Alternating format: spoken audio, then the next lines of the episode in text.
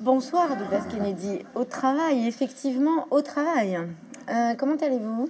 Ah, pas mal. Je suis arrivé euh, de Londres. Euh, C'était deux heures et demie à Londres quand je me suis levé pour un vol à 6h20, mais j'ai fait une sieste. et Je suis Vous êtes prêt? Je suis prêt. J'ai fait une heure de sport. Le sport, c'est comme l'écriture. Je déteste le sport, mais j'aime le résultat. Et voilà. Euh, c'est un peu comme ça. Et À voilà. l'écriture aussi? L'écriture, euh, est-ce que c'est un plaisir après? Ah oui. Après, toujours. Mais oui, même si après 25 livres, euh, on a des vues tout le temps. Et aussi, on a des crises avec chaque roman. Ça, ça c'est comme d'habitude maintenant. Une petite histoire, ma fille Amelia, qui vit à New York, mais elle a grandi à Londres, elle a terminé son premier roman, c'est pas mal. Euh, et elle a trouvé une éditrice, mais il y a six mois, elle m'a appelé à deux heures et demie, euh, en fait, l'heure française. Elle sait que je suis un homme des nuits. Et euh, c'était en fait 20h30 à New York. Elle m'a dit, papa, je ne peux pas terminer le roman c'est horrible, en fait, c'est de la merde, en fait, euh, je le déteste. Et j'ai répondu, euh, bienvenue à l'écriture. Et, euh, mais aussi, en fait, je lui ai dit, ok, je vais dire quelque chose très direct. Euh, si tu ne termines pas le roman, je serai en fait triste et tu seras très triste. Et pour le reste du monde, c'est et alors? Et ça, c'est quelque chose, en fait, dans ma tête tout le temps. En fait, Euh, chaque roman est un défi. Euh, le moment qu'on, clairement, je connais un, certain niveau de succès, et, globalement. Mais en même temps, pour moi, en fait, je reste quelqu'un qui prend le métro, quelqu'un qui fait des courses, quelqu'un qui, vit d'une certaine manière une vie quotidienne. Pas très quotidienne, mais de certaine manière quotidienne. Et je pense que aussi, si on reste un peu anxieux tout le temps au sujet de l'écriture, ça va nourrir le processus. Parce que oui, euh, le moment quand on pense je suis le grand écrivain, c'est fini. C'est absolument fini. Vous aussi, vous avez des moments où vous vous dites j'arrête euh, celui-là, je le termine pas, il est nul. Hmm, franchement, en fait, 26 livres maintenant, et je, euh, je n'ai jamais abandonné, en fait, un, un roman. Euh, la vérité, avec Les Hommes ont peur de la lumière, le premier jet de ce roman est le sixième qui était, en fait, cette version dans Vauman, en fait, c'était complètement différente. J'ai un rendez-vous euh, ce week-end. C'était une des raisons pour lesquelles, pour voir mon fils, mais aussi euh, un rendez-vous avec mon éditrice anglaise pour discuter le nouveau roman qui est GNG de ça. Et on va tout réinventer ensemble. Ça, c'est aussi l'écriture. Ce n'est pas comme j'écris un G et, et c'est fini. Et Et vous aimez ces moments-là où vous discutez avec votre éditeur et où vous reprenez et où- oui et non. Euh, Vraiment, en fait. Le, le truc, est- c'est c'est intéressant, même si après 33 ans de l'écriture et 25 euh, livres, quelqu'un m'a demandé quelle est en fait la chose la plus difficile. Et c'est, euh, j'ai dit toujours, c'est quand je vais livrer le manuscrit. Mais maintenant, ce n'est pas livré comme ça, c'est clic. Oui. Mais oui, euh, au début de ma carrière, c'était un vrai manuscrit, Oui. euh, sur le bureau de mon éditeur, éditrice, mais maintenant, c'est un clic. Euh, et, et puis, en fait, on, on- attend le jugement. Toujours. Alors sur donc euh, les hommes ont peur de la lumière, euh, encore aux éditions Belfond. Euh, Douglas Kennedy, vous pouviez quand même difficilement avoir une actualité plus brûlante. Un peu, oui. Un peu, oui. Alors, J'ai commencé ce roman il y a deux ans et demi. Et c'était les dernières années du Trump. Et une des choses que je dis tout le temps des jeunes écrivains, le sujet, ce n'est pas le nombril. Euh, c'est Le monde. oh, le monde et la rue, métaphoriquement, la vie des autres. Et quelque chose est arrivé. Ma fille, à l'époque, en fait, elle a gagné une place dans un grands conservatoires de drame aux États-Unis, à Los Angeles, Cal Arts. Et donc, une semaine par huit, j'étais à La La Land.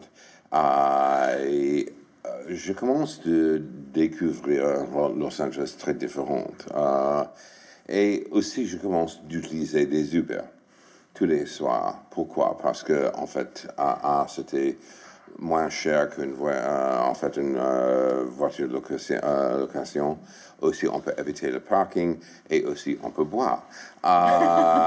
oui, ou, maintenant, en Californie, l'herbe est légale aussi. Mais, mais oui. Et, donc, parce que pour moi, chaque vie est un roman, euh, je commence à parler tout le temps avec les chauffeurs. Et c'était une soirée, une mec, la cinquantaine, avec un tatouage militaire sur le bras, très costaud.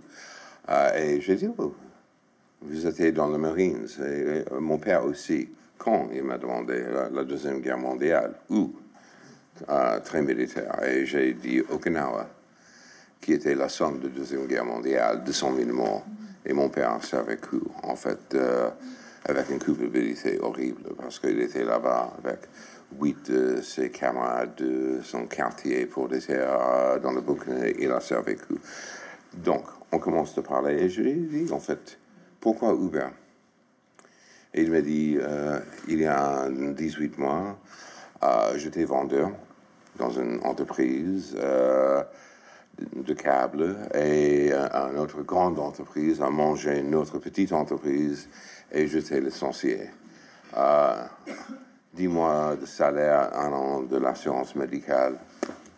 Dehors. Hasta la vista. Brendan existe vraiment donc en fait. Et, et, je lui ai demandé, euh, ok, et pourquoi Uber?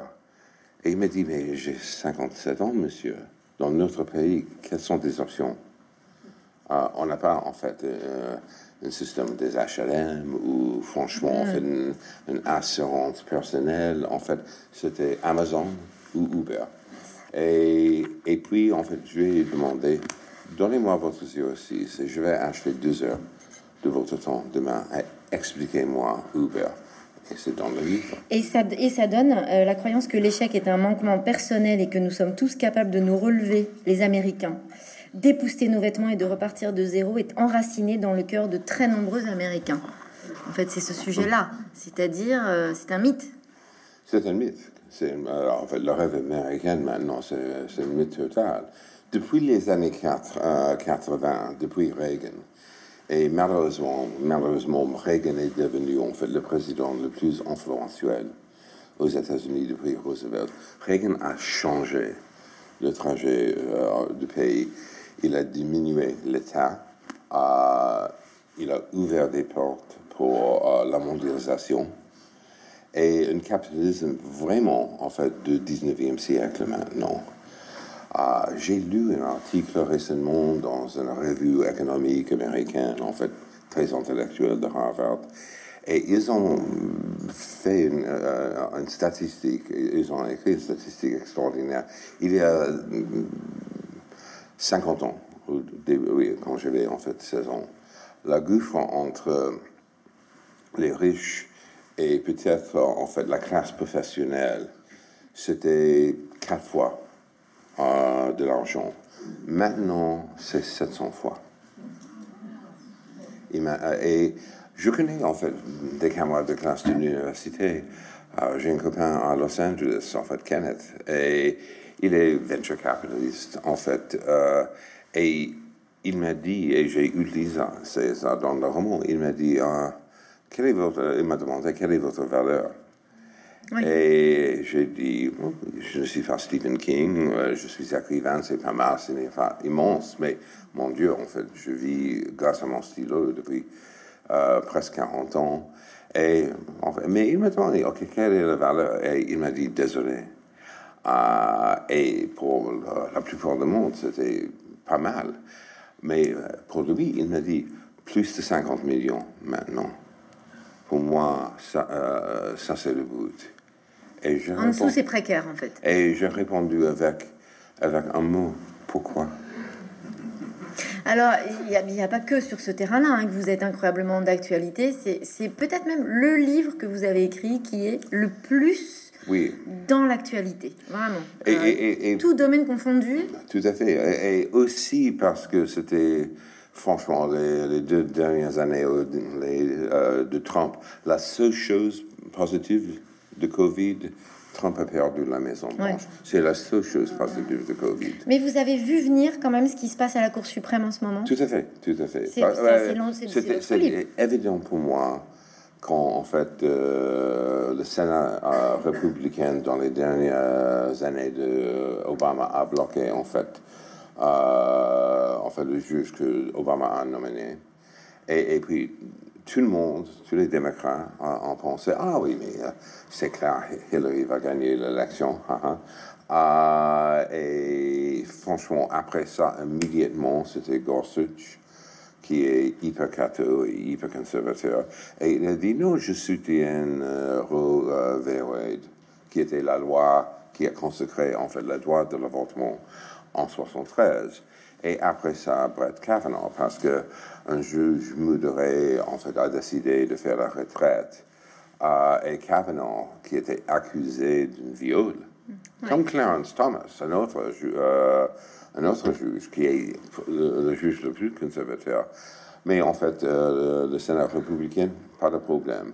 Et puis, en fait, euh, Ruth Bader Ginsburg, la, juge la plus progressiste, qui refuse de faire la retraite. Obama a, a supplié plusieurs fois, euh, mais elle est morte, en fait, juste après l'élection de 20. Et immédiatement, en fait, le, Sénat républicain a nominé Amy Coney Barrett, qui est une fanatique catho, euh, avec sept enfants. Et oui, elle était dans un secte catho. Et c'était clair pour moi, surtout euh, après Kavanaugh. En fait, c'est fini. Mais aussi, pourquoi l'avortement est devenu un problème aux États-Unis? Il y a presque 50 ans le corps suprême qui a consacré Roe v. Wade, c'était un corps suprême avec une majorité républicaine, mais avec l'idée, en fait, franchement, on va rester en dehors, en fait, euh, la vie des, euh, intime des autres. Et aussi, c'est une question de santé publique. Hmm. De santé publique. Et aussi, pour moi, j'ai ma fille a 26 ans. Euh, comment osez-vous, Monsieur Trump, euh, ou en fait le Cour suprême, à dire elle ne pas contrôler son corps Et donc, clairement, en fait, derrière de ça, je, honnêtement, j'ai des inquiétudes immenses au sujet des États-Unis. Mais je ne suis pas militant, je suis observateur. Ah, vous êtes militant à votre façon, hein, parce que et d'ailleurs, dans votre livre, il y a un personnage qui s'appelle Élise Mhm. chez qui on trouve essentiellement du vin et des livres. Et ça nous fait penser quand même que quelque part, euh, en tout cas, on s'interroge Douglas Kennedy. Est-ce que pour vous, finalement, la littérature, c'est le maquis? C'est un peu l'endroit dans lequel on peut euh, euh, vraiment s'engager, débattre et avoir le temps de s'expliquer. C'est le contraire de Twitter. Ah, je pense que la vérité maintenant, si 20% de la population adulte américaine, en fait, lit ça, c'est, oui, en fait, ça, c'est un triomphe. Euh, mais partout, en fait, euh, les chiffres pour des, euh, des, livres sont diminués. Et pourquoi? C'est le portable. En fait, c'est le portable. Et donc, on vit maintenant pendant une période quand, OK, le roman compte, mais en fait, c'est comme, c'est comme en fait des intellectuels, comme en fait ce personnage Elise, très marginalisé de plus en plus. Euh, pour moi, en fait, au début de ma carrière euh, comme romancier, je commence de... Euh, franchement, j'ai essayé quand j'étais jeune, en fait, des romans débiles. En fait, ma, ma famille bordélique, la première femme qui a brisé mon cœur, des choses comme ça. Ah, j'ai écrit trois récits de voyage très actuels euh, l'Égypte, euh, la ceinture de la Bible, le monde d'argent. Ah, j'ai commencé de, franchement, penser ok, je vais écrire des romans. Et je commence de lire des romans noirs tout le temps, euh, surtout Raymond Chandler, Simenon, les romans durs de Simenon. euh, la neige était sale, euh, la fuite de Monsieur Monde, euh, trois chambres à Manhattan. Je commence à penser, honnêtement, on peut mélanger en fait euh, des observations sociales et politiques avec un rythme de roman noir. Et ça, c'était en fait mon idée ici. Ok, mais là, sur celui-ci, sur ce livre-là, vous dites que vous n'êtes pas militant, vous écrivez quand même. euh, On est en guerre, en guerre contre le mal blanc qui sent ses privilèges lui échapper et ne reculera devant rien pour garder le pouvoir.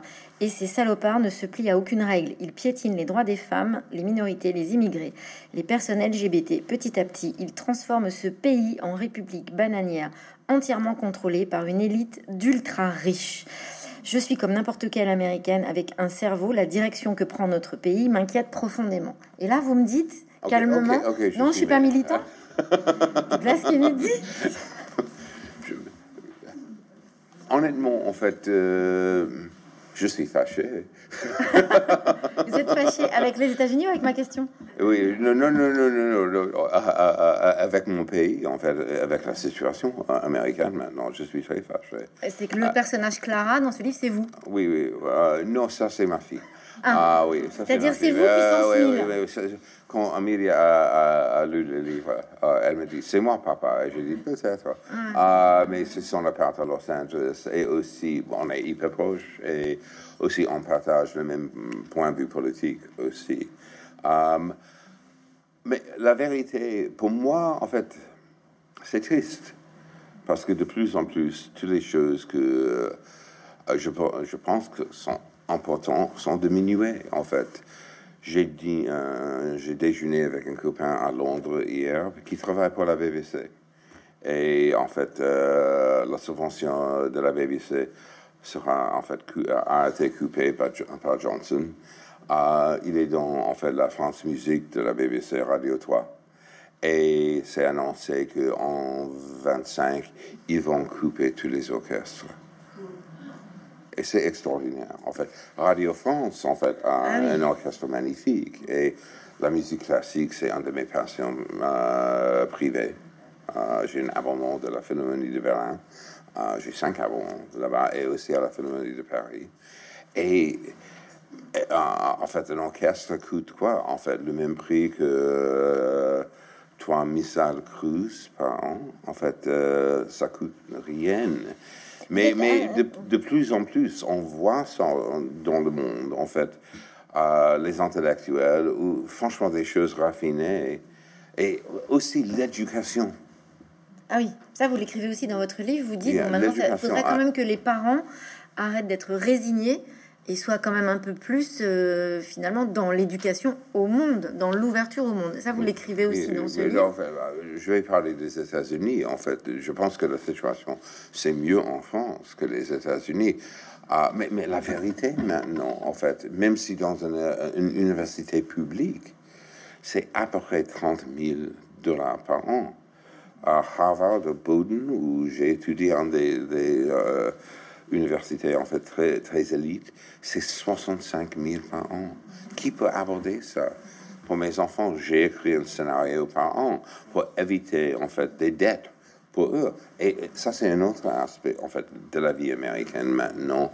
La plupart des étudiants quittent l'université avec 150, 200 000 Dettes. dollars de dettes.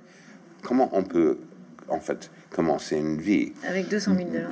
Donc, au début et à la fin, c'est un, c'est roman noir et avec beaucoup de suspense et aussi une histoire familiale.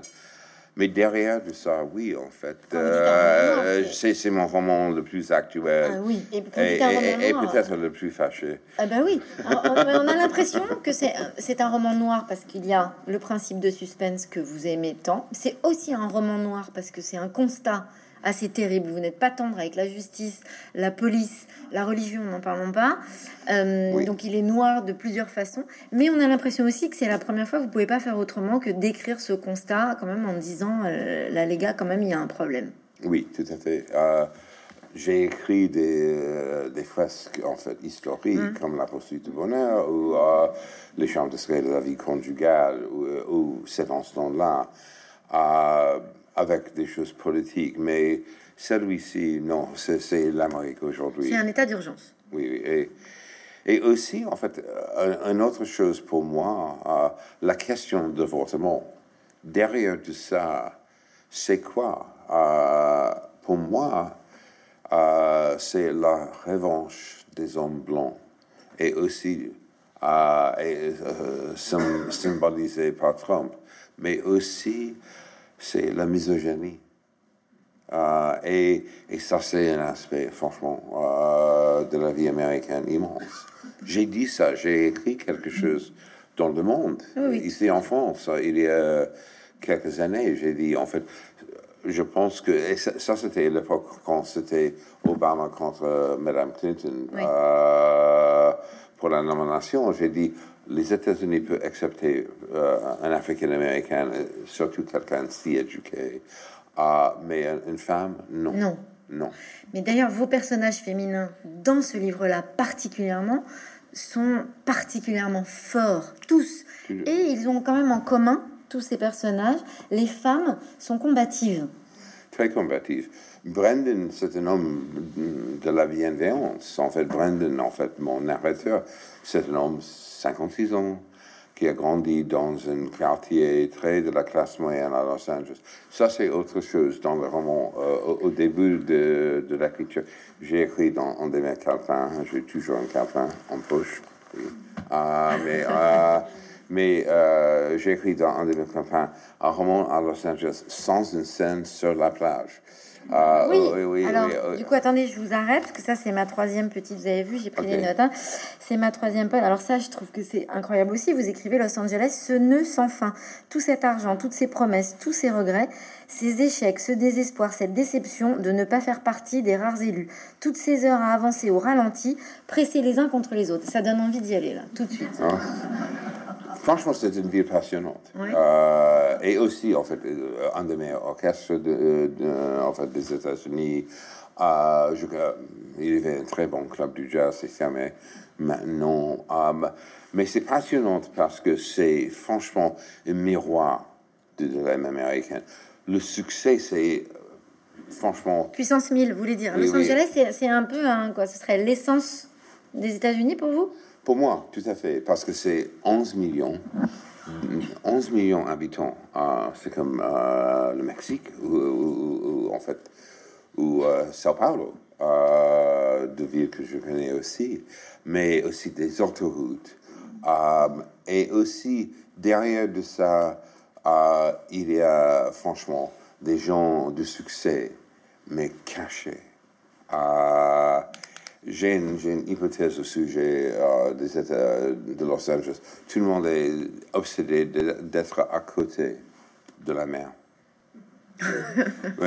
ça, ça c'est l'obsession. Mais quand on est euh, dans la mer, on va tomber après. En fait, ça, ça euh, j'en suis sûr, d'une certaine manière.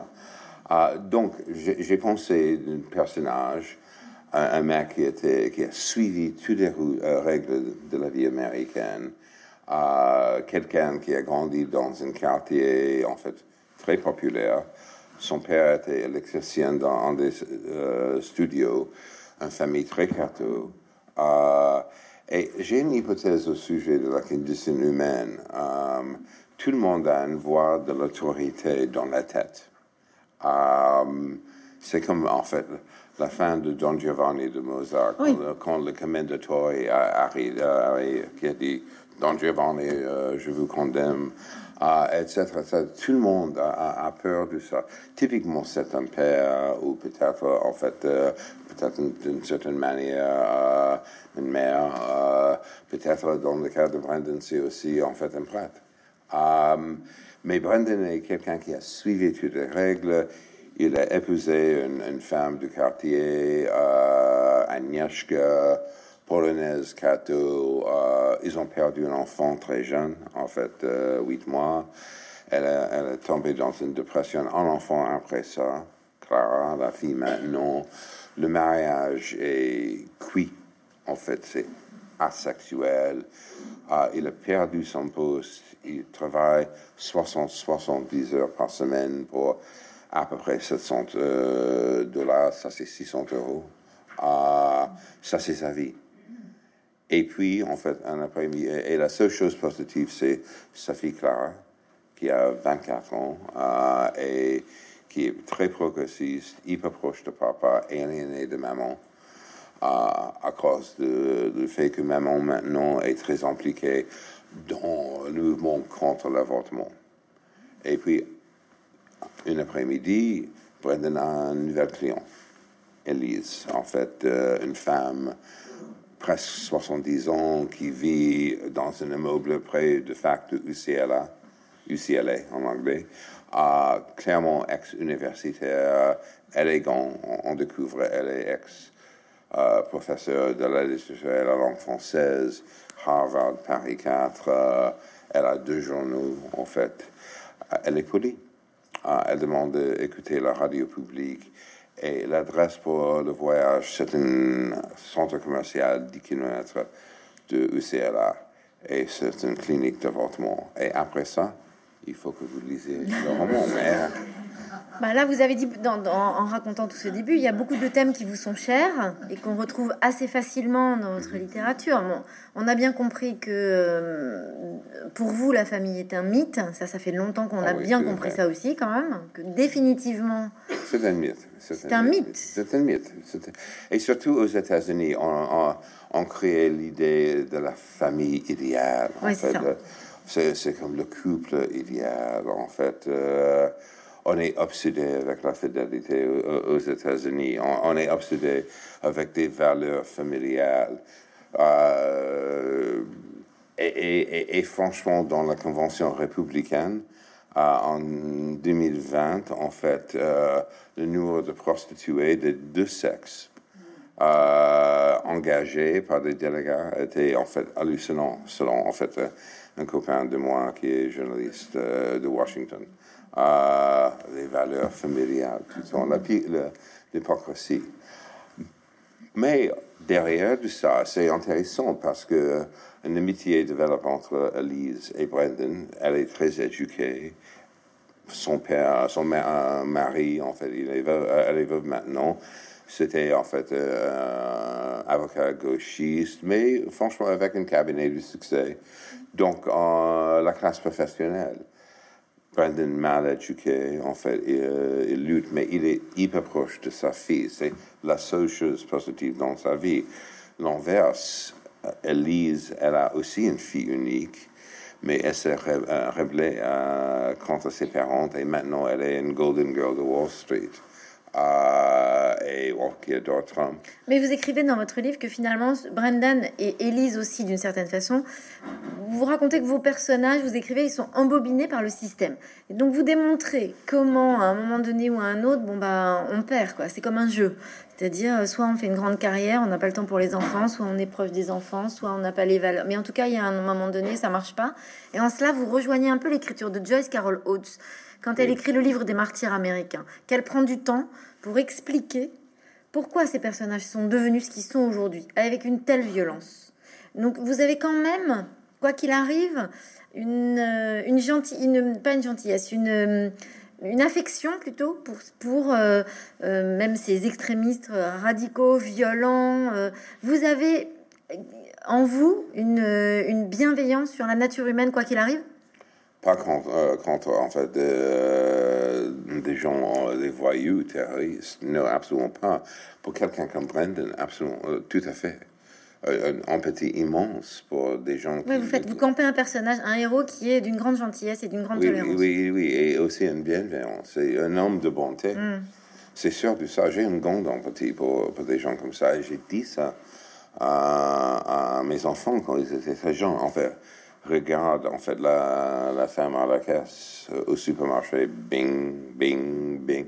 Il y a une vie là-bas, avec des problèmes, des crises, des rêves, bing, bing, bing. En fait, euh, et chaque vie est un roman. Euh, au sujet, en fait, des, des gens extrêmes, franchement, depuis le début de mon écriture, quand j'ai voyagé en Égypte et j'ai passé j'ai survécu en fait cinq jours à, cinq jours à, qui est le siège social en fait du fondamentalisme islamique en Égypte. En fait, euh, j'étais fasciné par la foi.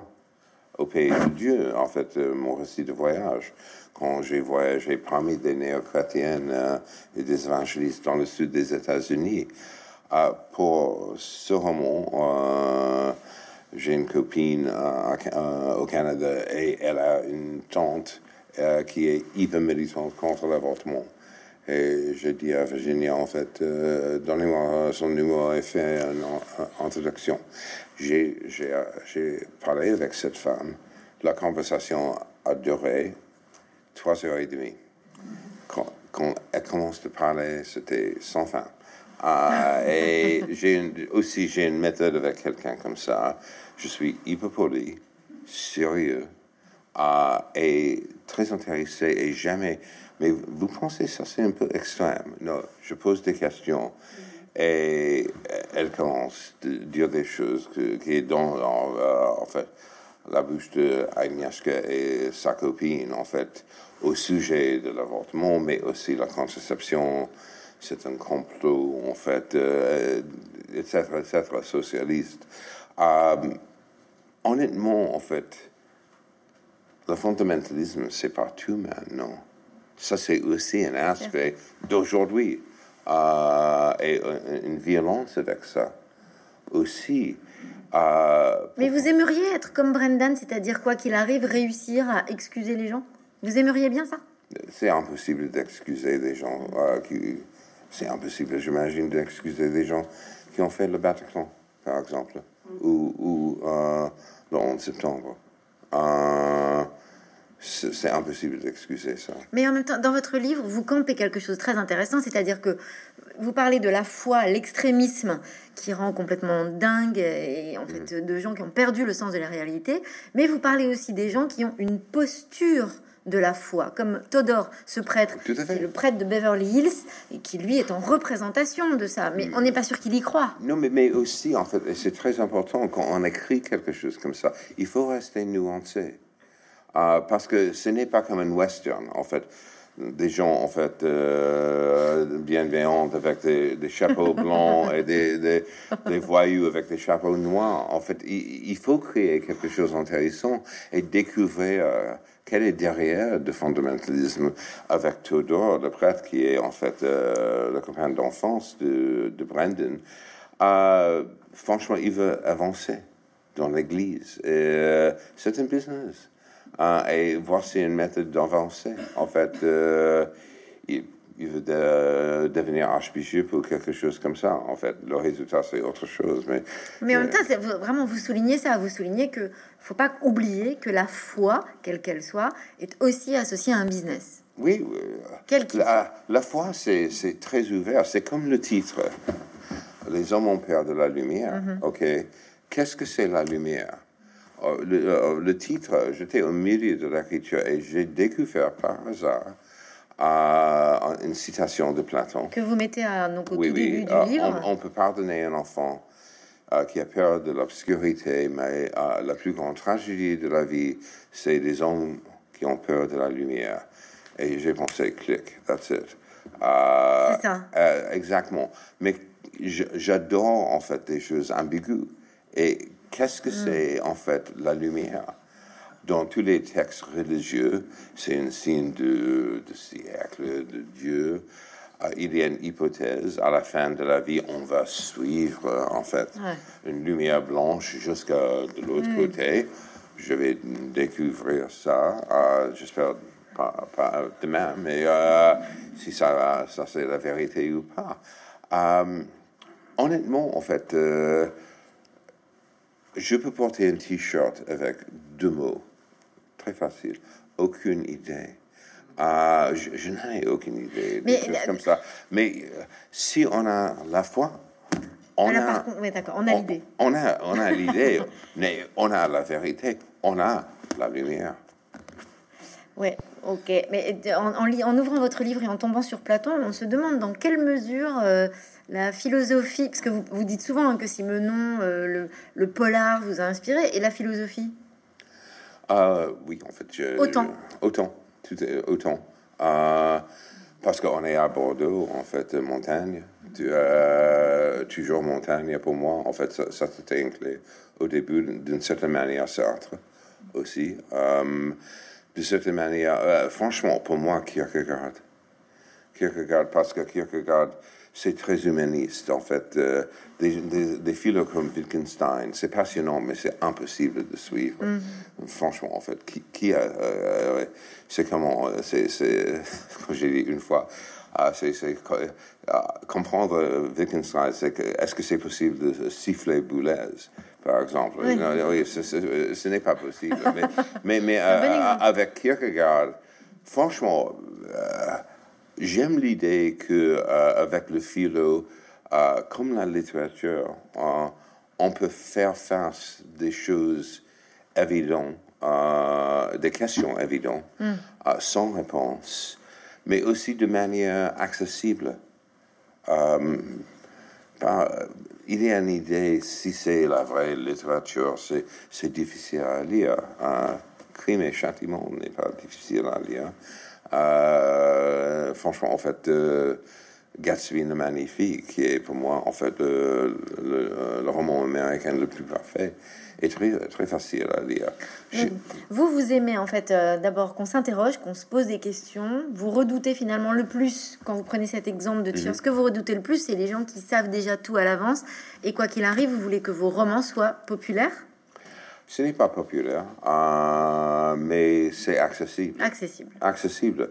Euh, je pense que c'est littéraire, mais c'est aussi accessible. Un de, un de mes modèles, euh, Simenon surtout, mais Graham Greene, euh, grand écrivain anglais, euh, qui a mérité le prix Nobel, mais il est, il est trop vendu pour le prix Nobel, je pense. Euh, mais aussi euh, une grande œuvre, 40 livres, euh, des histoires des espions, en fait, des histoires d'amour, en fait, euh, des polars, des romans noirs, euh, mais toujours euh, avec un point de vue très existentiel au sujet de la solitude, en fait, de la vie. La question de foi, il a converti de catho, il est catho quand il était à Oxford. Mais le fait que, franchement, on est seul dans un univers, euh, univers très impitoyable, en fait, pour moi, ça c'était aussi une clé, euh, clé pour moi. J'aime le fait que à Paris, par exemple, où je vis, euh, oui, j'ai des copains qui sont des universitaires à Sciences Po normale qui lisent mes romans, mais aussi ma concierge. Je, je suis très fier de ça. Mais je comprends. Alors, il y a un autre euh, euh, ingrédient, j'allais dire, euh, qu'on retrouve facilement dans votre littérature, Douglas Kennedy, c'est le guet-apens, le principe du guet-apens. La naïveté vous intéresse? Hmm, oui, mais con- continuez. Euh, Souvent, hein, dans vos livres, il y a ce moment, en fait, où le personnage qu'on suit se fait avoir. Oui, où, où tout va basculer, oui. Mais, mais euh, écoutez, ça c'est la vie. Ça c'est la vie. J'ai passé en fait une heure très difficile avec un de mes grands copains à Londres, euh, euh, écrivain journaliste brillant qui a eu une crise cérébrale il y a cinq ans. Il est, euh, il est dans un euh, fauteuil roulant maintenant. Il tape avec un doigt. Il n'a pas une vie maintenant. Et franchement, ça c'était la musique du hasard. Ça c'est la vie tout le temps. Ça c'est la vie tout le temps. Et, et montrez-moi une vie sans ça. Montrez-moi une vie sans des, euh, des choses tragiques qui arrivent par hasard. Euh, Bien sûr, mais il n'y a pas seulement ça dans vos livres. Il y a aussi le héros qui tombe dans le piège. oui, Alors que nous, on se dit, ah, il devrait pas y aller. Mais, mais ça, c'est, ça, c'est un roman noir aussi. ça, c'est, et, et aussi une autre chose, tout le monde adore des cauchemars des autres. ça, Ok, oui. donc ce que vous aimez dans la naïveté, c'est finalement de pouvoir la vivre par procuration parce qu'elle donne des frissons. Oui, tout à fait. Euh, mais, euh, euh, aussi, mais c'est romanesque. C'est romanesque, C'est romanesque. effectivement. Oui, et je suis romancier, donc Donc, oui. euh, c'est romanesque. voilà. Donc ça tombe bien parce qu'on est dedans. Donc est-ce qu'on pourrait dire que au final quand même parce que tous vos personnages tournent toujours beaucoup autour des trahisons, de la jalousie, de des liens de famille euh, qui sont très tissés. D'ailleurs, enfin, c'est toujours aussi dangereux d'être en couple hein, dans vos romans. Ah, Définitivement quand même. Hein. mais euh, est-ce que vous connaissez beaucoup de couples de succès? Euh, je suis divorcé deux fois, en fait. Euh, je ne suis pas un bon candidat pour ça. J'ai grandi au, milieu d'un mariage pas terrible, mes parents. Mais grâce à ça, j'ai commencé de fuir, en fait, les maisons très jeunes. Au début, la, la, bibliothèque, et quand j'avais 13 ans, j'ai découvert la cinémathèque new-yorkaise euh, au musée de l'art moderne. Et ça, c'était Donc il y a du bon dans le fait que le oui, oui, soit Mais, mais, mais honnêtement, en fait, Ok, je vais dire ça. Euh, la poursuite de bonheur est toujours exactement comme ça, une poursuite. Euh, et je connais des couples, en fait, 30, euh, 40 ans stables. On demande des choses en privé. En fait, il y a toujours des compromis et ça, c'est cool. Tout le monde rêve, en fait, de l'amour éternel, des choses qui vont continuer un soutien absolu, etc., etc. La vérité, en fait, Elle est dans une, une histoire d'amour commence comme ça. Ok, voilà, j'ai une idée. Ok, une histoire d'amour comme ça. En fait, oui, euh, et on a vécu ça. Et oui, en fait, euh, tout est extraordinaire. On est si amoureux, en fait. La route est complètement dégagée. Le sexe est hallucinant. Et puis, il y a un moment, après quelques mois, quand c'était une matinée, deux camions arrivent avec toutes les valises. Là, c'est le début du, de la Ouais, mais, mais ça, euh, ça c'est le début de quelque chose romanesque. OK? Euh, mais, mais, mais, mais, tout le monde a des valises. Et donc, quand je construis des personnages dans mes romans, en fait, je suis très euh, conscient des valises. Parce que tout le monde a des valises. Et dans un couple, euh, surtout si oui, on commence de vivre ensemble. C'est une question, est-ce que c'est possible de porter des valises de, euh, l'autre? Et l'inverse. Mais, la vérité, en fait, euh, le roman moderne commence, a commencé avec Madame Bovary. Qu'est-ce que c'est le sujet de Madame Bovary? L'horreur de la vie quotidienne. Et l'ennui. Et l'ennui, exactement. C'était la première fois dans la littérature euh, mondiale que l'ennui est devenu un sujet. Flaubert a compris ça. Alors, il y en a une autre valise qui est pas mal hein, aussi dans vos livres, c'est quand on hérite d'une famille euh, euh, qui, euh, qui a fait ce qu'elle a pu pour s'adapter. Là, Brendan vient d'une famille d'immigrés et donc il essaye finalement d'avoir une vie pour plaire à son père plus que pour avoir sa vie à lui. Oui, tout à fait. Mais, mais, mais ça, c'est aussi un, grand problème, en fait, dans beaucoup, euh, beaucoup de sociétés. Ce n'est pas simplement euh, les États-Unis. En fait, j'ai un grand public euh, au Corée du Sud, pas du Nord, malheureusement, en fait.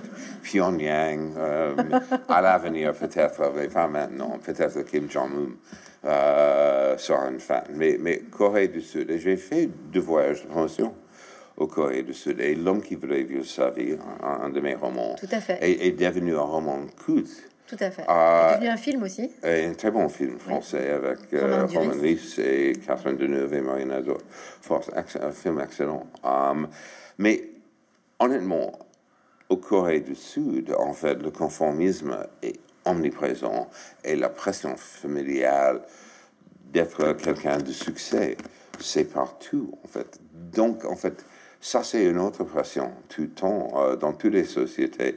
Et aussi un aspect, franchement, en fait, de dilemme que tout le monde partage. Euh, ok, je voudrais faire ça, mais est-ce que c'est possible de faire le risque de faire ça? Euh, Dans mon livre, toutes ces grandes questions sont réponses j'ai décrit en fait une, soirée après le succès de L'homme qui voulait sa vie quand j'ai dîné avec mon père à New York. Il avait 70 ans, euh, il commence de dire, et mon, père était un grand buveur, et aussi euh, il était franchement quelqu'un en dehors de travail. J'ai juste signé un grand contrat à New York. Et je ne suis pas quelqu'un très étoilé, en fait très bling bling, je suis très privé etc. Mon idée de succès, c'est en fait les meilleures places pour la Philharmonie de Berlin. Ça, c'est, ça, c'est, ça, c'est, ça, c'est cool avec votre moi. description de du succès. Oui, oui, en fait, et l'avenir pour mes enfants, c'est pas mal. Ok, c'est pas mal, c'est pas mal. C'est pas mal, mm. mais, ce n'est pas... mais c'est discret. Il, il, il, faut qu'ils euh, travaillent aussi, parce que ça, c'est très important. Mais avec mon père, en fait... Euh, honnêtement, euh, pendant le dîner, il commence de dire, pour peut-être le 105e fois, euh, l'horreur de mariage avec ma mère. Et je lui ai dit, mais euh, tu as 70 ans, euh, pourquoi tu restes? Et puis, parce que je suis quelqu'un, peut-être c'est mon aspect Capricorne, 1er janvier, mais je suis quelqu'un qui fait des, qui, qui, fait des listes et aussi très organisé. Euh, J'ai demandé, OK, qu'est-ce que c'est la situation? Financière, c'était pas terrible, mais j'ai expliqué, il peut vendre l'appart, il peut faire ça. Il peut s'en sortir. Oui, et son rêve, c'était un, petit cottage dans le Maine, au bord de la mer, un bateau, un 4x4, une, femme plus saine, un peu plus jeune, la cinquantaine idéale, a en fait enseigner le business dans, dans un collège. Et j'ai dit, mais ça c'est possible. Et j'ai expliqué comment. Et il a pris les, doigts de ma, main, il était bourré, il a essayé de casser mes doigts. Il m'a dit ça, ah, comment oses-tu? Comment oses-tu? Et j'ai vu en fait son visage. Freud a dit, il y a un moment quand le fils va tuer le père. Ça, c'était le moment. C'était le dîner. Oui, tout à fait. Mais je lui ai dit, en fait, la sortie est juste là-bas. D'ici, de, de ça, c'est quoi? Un mètre et demi, deux, mètres. Mais pour beaucoup, beaucoup d'entre nous, Pourquoi c'est impossible? d'ouvrir la porte. Pourquoi, en fait euh, La peur. La peur, la plupart du temps. La peur. Et aussi, euh, euh, une de mes hypothèses, et c'est simplement une hypothèse, le malheur devient en fait un, système de métier dans une vie aussi. Le malheur aussi est un choix. Clairement, euh, il y a des choses qui arrivent qui sont horribles. J'ai, en fait, j'ai des copains et copines qui, sont, qui ont perdu un enfant. C'est inimaginable. En fait, c'est au-delà de pire. Euh, j'ai rencontré, en fait, euh, c'était à, Dijon il y a quelques semaines. J'ai signé là-bas une femme qui m'a dit, en fait, Ma fille est, morte d'une euh, franchement cancer de cerveau quand elle avait 6 ans, une fille unique. Je suis tombé enceinte quand j'avais 40 ans. Euh, mon mariage a basculé. Euh, j'ai lu quitter le monde et ça m'a aidé. J'ai j'ai dit merci en fait. Au fond, vous êtes extrêmement émotif. Vous écrivez aussi parce que toutes ces histoires, vous les absorbez comme des. Oh mais tout à fait. En fait, en fait, euh, comme j'ai dit une fois, oui, j'ai jamais couché avec un écrivain parce que tout est, est, de matériel. Euh, mais, mais ça, c'est la vérité aussi. Chaque fois quand je rencontre quelqu'un, je pose des questions. Parce que aussi, en fait, je suis intéressé, pas des autres. Mais tout d'un coup, vous êtes empathique de tout, tout le temps? Oui, euh, pas des, des, gens impolis, pas, pas des égoïstes. oui, oui, oui, mais en même temps, ça, ça c'est intéressant, en fait. Je me souviens très très bien un mm, dîner avec un acteur très connu ici. Je vais euh, vous dire son nom après. Mais en fait, le mec, euh, mais, euh, le mec était absolument odieux. J'en connais aussi. Oui, et à, côté de sa nana qui... il a touché de manière intime à table tout le temps. J'étais juste à côté, j'étais comme ça, going, mm-hmm. et le mec a commencé à dire des choses. Je n'ai jamais lu vos romans. J'ai entendu ces des romans de gars. Et j'ai dit, euh, franchement, la conversation est terminée comme ça. Et euh, aussi, je lui ai dit aussi, d'après mon expérience, l'arrogance cache le doute. L'arrogance cache le doute. Et ça m'intéresse aussi. Donc, même si quelqu'un est odieux, euh, qu'est-ce que c'est? Qu'est-ce que c'est l'histoire derrière Oui, c'est ça? Quel est le doute en question? Oui, oui, mais euh, oui, euh, j'en suis sûr de ça. Et quand vous vous énervez, vous préférez vous mettre en colère en anglais ou en français? Si je suis énervé, en fait, je peux faire les deux. Ah. ça dépend. ah, vous êtes vraiment bilingue alors. Mais, mais, mais, après deux heures de sommeil. Enfin, oui, oui, ok, enfin, oui, c'est pas mal. Je fais des petites erreurs, mais euh, euh, c'est rare que je suis énervé, mais aussi je deviens très froid euh, et très calme, jamais euh, fâché de, oh, comme ça. Vous montez pas dans les tours. tout à fait, mais, mais très très froid. Alors, ce sera ma dernière question, Douglas Kennedy. Est-ce que finalement, on peut dire que dans l'ensemble de votre œuvre, et particulièrement dans ce livre, mais votre, la question fondamentale, la thématique de votre livre, c'est comment être soi-même oh, euh, Pourquoi on construit sa propre prison? Euh, Et aussi, en fait, euh, pourquoi, en fait, tout le monde rêve de la liberté et tout le monde évite la liberté? Je pense que ça, c'est la condition humaine pour moi. Et ça, c'est un thème qui est constant dans...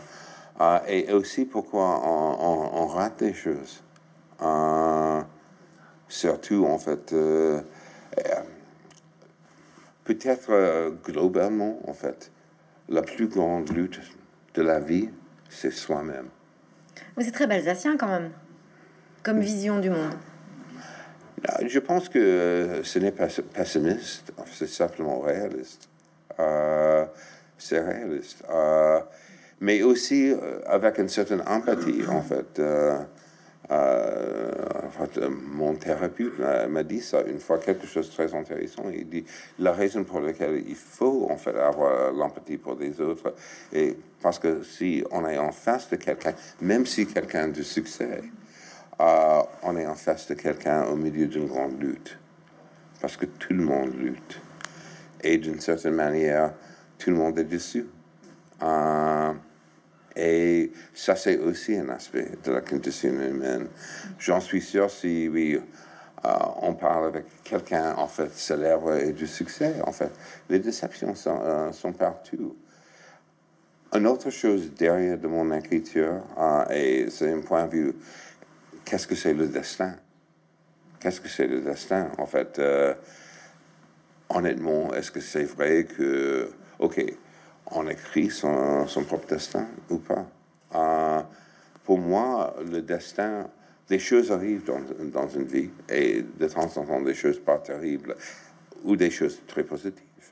Euh, et honnêtement, après ça, il y a des choix. C'est quand on, rencontre quelqu'un et il y a un coup de foudre, bang. Euh, et puis il y a des choix. Après ça, OK, Ok, je pense que c'est très bien comme fin pour cette rencontre. Merci beaucoup, Douglas Kennedy. Merci à vous. C'était super. Merci.